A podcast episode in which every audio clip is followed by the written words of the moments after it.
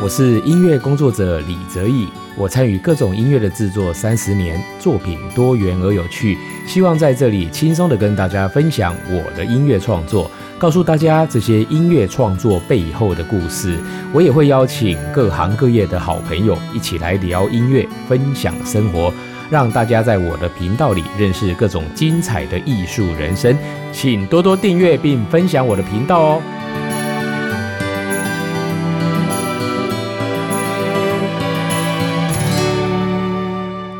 各位朋友，大家好，欢迎收听李泽义的音乐吧。我们今天呢要跟大家分享哦一首电影配乐哦，这个是我在帮那个《花样》这部电影呢做配乐的时候所创作的一首叫做《最后一站》的一个配配乐。那在这个场景里面呢，哦，其实就是他们最后呢，诶，这个海盗头子哦，被官府呢，哦，就是引诱到那个女主角的家里，要把她击杀的时候呢，最后引发的大战。哦，所这做的一个配乐，那其实这部电影呢是一部讲三百年前的古装戏啦。哦，那当然呢，在这部电影配乐里面呢，哎，我也算是有很大的发挥空间，因为那个时候的一个支持者高雄市政府的文化局呢，哦，他也把高雄市的交响乐团还有高雄市的国乐团呢，哦，让我来使用在这个配乐里面。哦，所以其实这里面呢，哎，我同时呢运用了国乐跟西方交响乐的这样的素材去做这整部电影。的配乐哦，也算是呢，哦，让我那个可以哦尽力的发挥哦哦。其实我们知道国乐跟西乐它有着很不一样的色彩，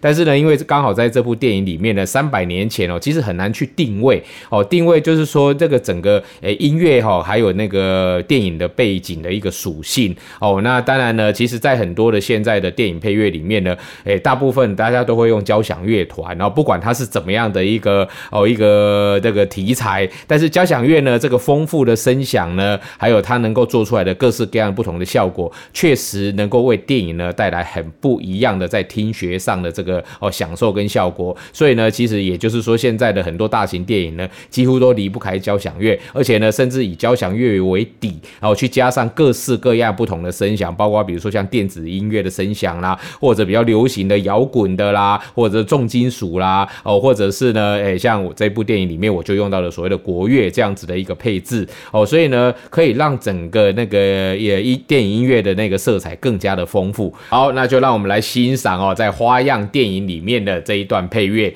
最后一站》，由高雄市交响乐团还有高雄市国乐团的共同演出。